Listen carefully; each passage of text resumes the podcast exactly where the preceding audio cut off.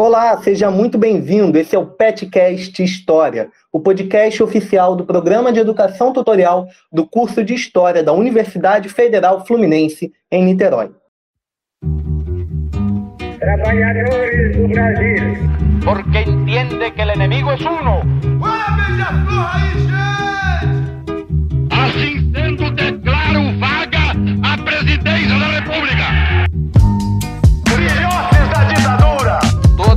fronteiras da Alemanha Oriental estão abertas. Vai todo mundo perder. Isso é uma mentira, é uma pantomima, uma patuscada. Domingo eu vou ao Maracanã, vou torcer para o time que sou fã, vou levar foguetes e bandeiras, não vai ser de brincadeira, ele vai ser campeão. Assim dizem os versos de uma famosa música de Neguinho da Beija-Flor que canta sobre o Maracanã e sobre a torcida.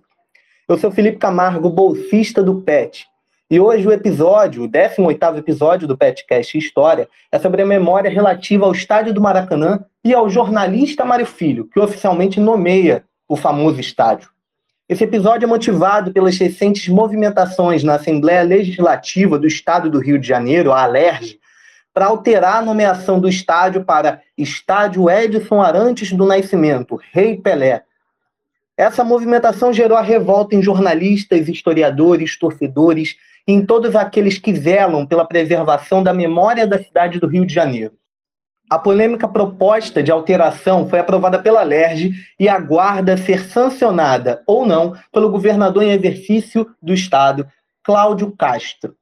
Além da polêmica, a nossa motivação aqui remete ao nosso eixo atual no PET História UF, que é a história e memória. É algo que a gente está sempre trabalhando nos nossos episódios do PETcast e em outros projetos, como o Rememorizando, que você pode acompanhar nas nossas redes, tanto no YouTube como no Instagram. Revisitar o Maracanã e a trajetória de quem o nomeia é também um exercício de pesquisa e preservação da memória da cidade do Rio de Janeiro e do país como um todo. O icônico estádio do Maracanã está presente no amplo conhecimento cotidiano do carioca. Entre nós e nossos familiares é difícil não encontrar alguém que não tenha uma lembrança conectada a esse espaço.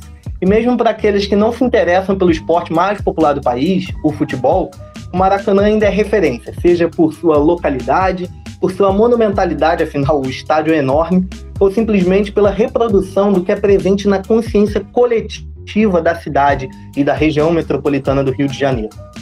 Hoje, diferente, elitizado, o Maracanã no passado já foi um espaço mais plural. Das corcundas de pais, mães e avós levando os pequenos para a antiga geral, daqueles que iam fantasiados dos pés à cabeça em saudação ao time que torciam, até aqueles mais fervorosos torcedores organizados com suas faixas, bandeiras e rojões ocupando o anel superior do estádio, do lado esquerdo ou direito das cabines de transmissão, de acordo com o time para o qual torciam. Segundo a tradição, flamenguistas do lado esquerdo, vascaínos do lado direito, tricolores e botafoguenses dispostos de acordo com os rivais, e quando jogando entre si, ocupando respectivamente a esquerda e a direita. Isso também se alterou ao longo do tempo, mas é uma questão menor. Alguns vascaínos podem cair em cima de mim por falar isso.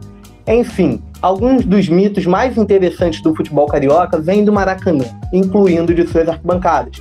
E as pessoas se lembram disso. Hoje, o estádio que passou por reformas drásticas que o modernizaram, mas também o desfiguraram completamente, é, essas reformas para a Copa do Mundo de Futebol de 2014 e também para os Jogos Olímpicos de 2016, esse estádio é reconhecido por alguns como morto. O Maracanã, que as pessoas conheceram no passado, não existe mais.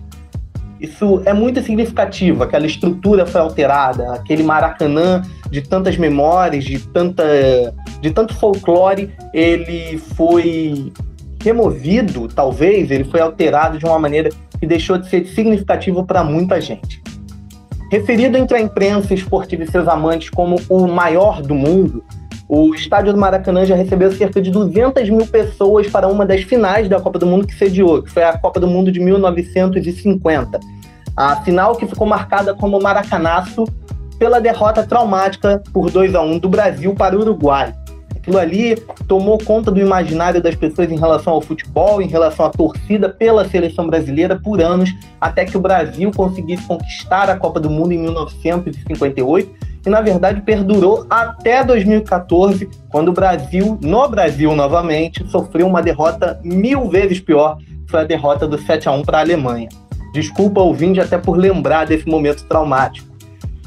Mas enfim, em geral, é, o Maracanã também registrou vários outros grandes públicos ao longo das décadas, depois desse evento de 50, que foi a Copa. A gente teve públicos para mais de 170 mil, 150 mil, 130. E o último jogo, a última partida de futebol a receber mais de 100 mil torcedores na história do Maracanã foi Botafogo e Juventude pela final da Copa do Brasil de 1999. Essa final que o Botafogo perdeu. É, o Botafogo tinha perdido o jogo de ida e empatou na volta no Maracanã, num público de 101 mil pessoas. É a última vez que o Maracanã teve um público tão grande assim.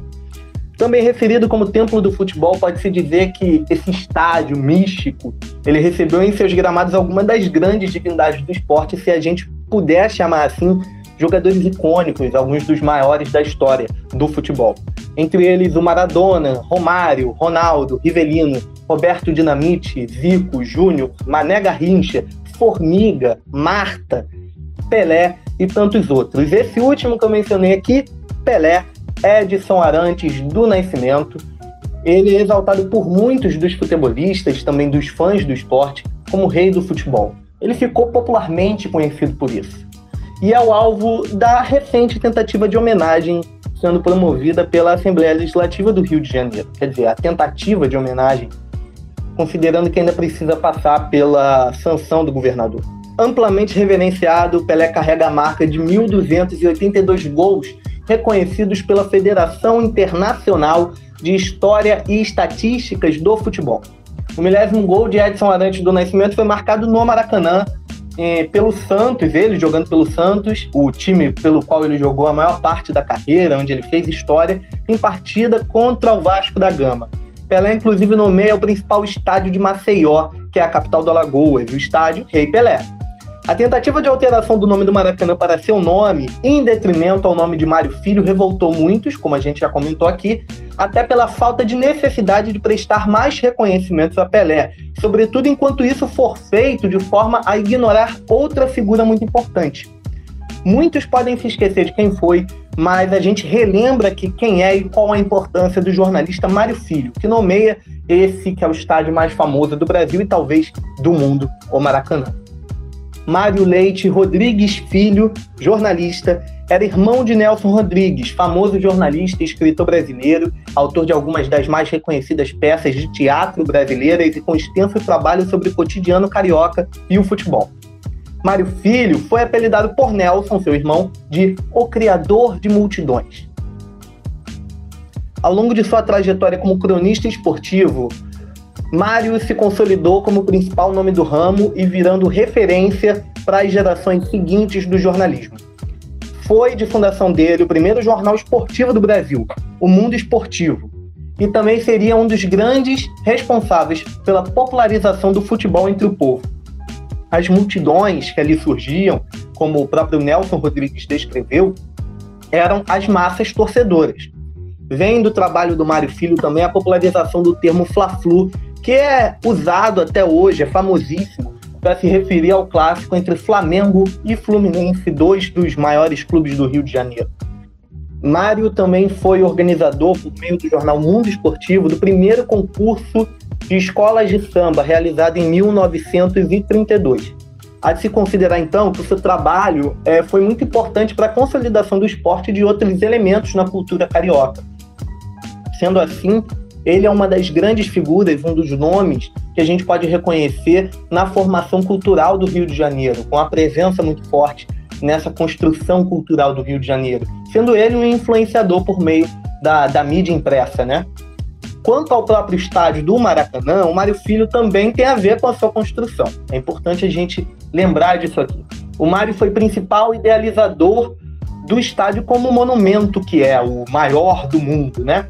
E foi ativo defensor da localização do mesmo na região do Maracanã, onde o estádio está localizado. Isso levou Mário ao intenso debate contra o então vereador Carlos Lacerda, famosa figura da história do Brasil que posteriormente viria a ser governador do estádio da Guanabara, também seria um dos grandes apoiadores do golpe de 64. Antes disso, tentou golpear Getúlio Vargas. Enfim, Carlos Lacerda defendia que o estádio fosse construído na região de Jacarepaguá, mas a argumentação do Mário Filho prevaleceu diante da opinião pública. O Mário trouxe uma argumentação forte de que o Maracanã deveria ser o maior do mundo, e isso trazia uma emoção para o público também. Assim, o estádio municipal, como era chamado de início, foi construído ali, próximo ao Rio Maracanã, ao bairro da Tijuca e ao Morro da Mangueira, ornamentado também por São Cristóvão, em um subúrbio que hoje já nem é mais reconhecido dessa forma pela maioria da população. O estádio do Maracanã serviu à Copa de 50, o seu primeiro objetivo, mas ficou marcado como ponto crucial da cidade, pelo lazer e pelo imaginário de ser o maior anfiteatro do mundo, onde as paixões falariam mais alto, onde bandeiras tremulariam, onde cantos seriam entoados também, e onde taças seriam e realmente foram levantadas. A magnitude do Maracanã e a sua presença estão conectadas com o trabalho do Mário Filho, não só pela popularização do futebol que motiva o estádio, mas pela própria concepção do mesmo, como um estádio de futebol, como uma estrutura enorme no meio da cidade do Rio de Janeiro, trazendo lazer para o povo. A homenagem a Mário Filho, nomeando o estádio do Maracanã, Estádio Jornalista Mário Filho, deve ser preservada como um ato de manutenção da própria memória do Rio de Janeiro e do Brasil, e também garantindo a lembrança de um dos nomes mais notáveis dessa cidade, desse estado do Rio de Janeiro e desse país também.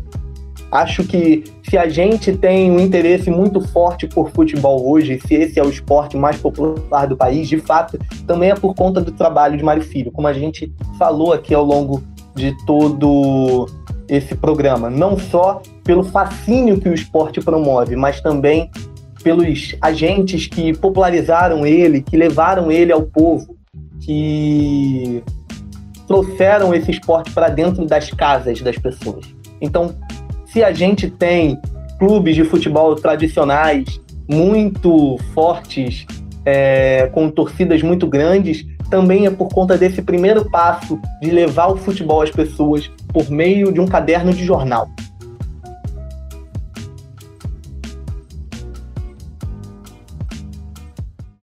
Bom, ouvinte, muito obrigado por ouvir esse episódio, o 18º episódio do Petcast História. Muito obrigado mesmo pela sua presença, pela sua audiência.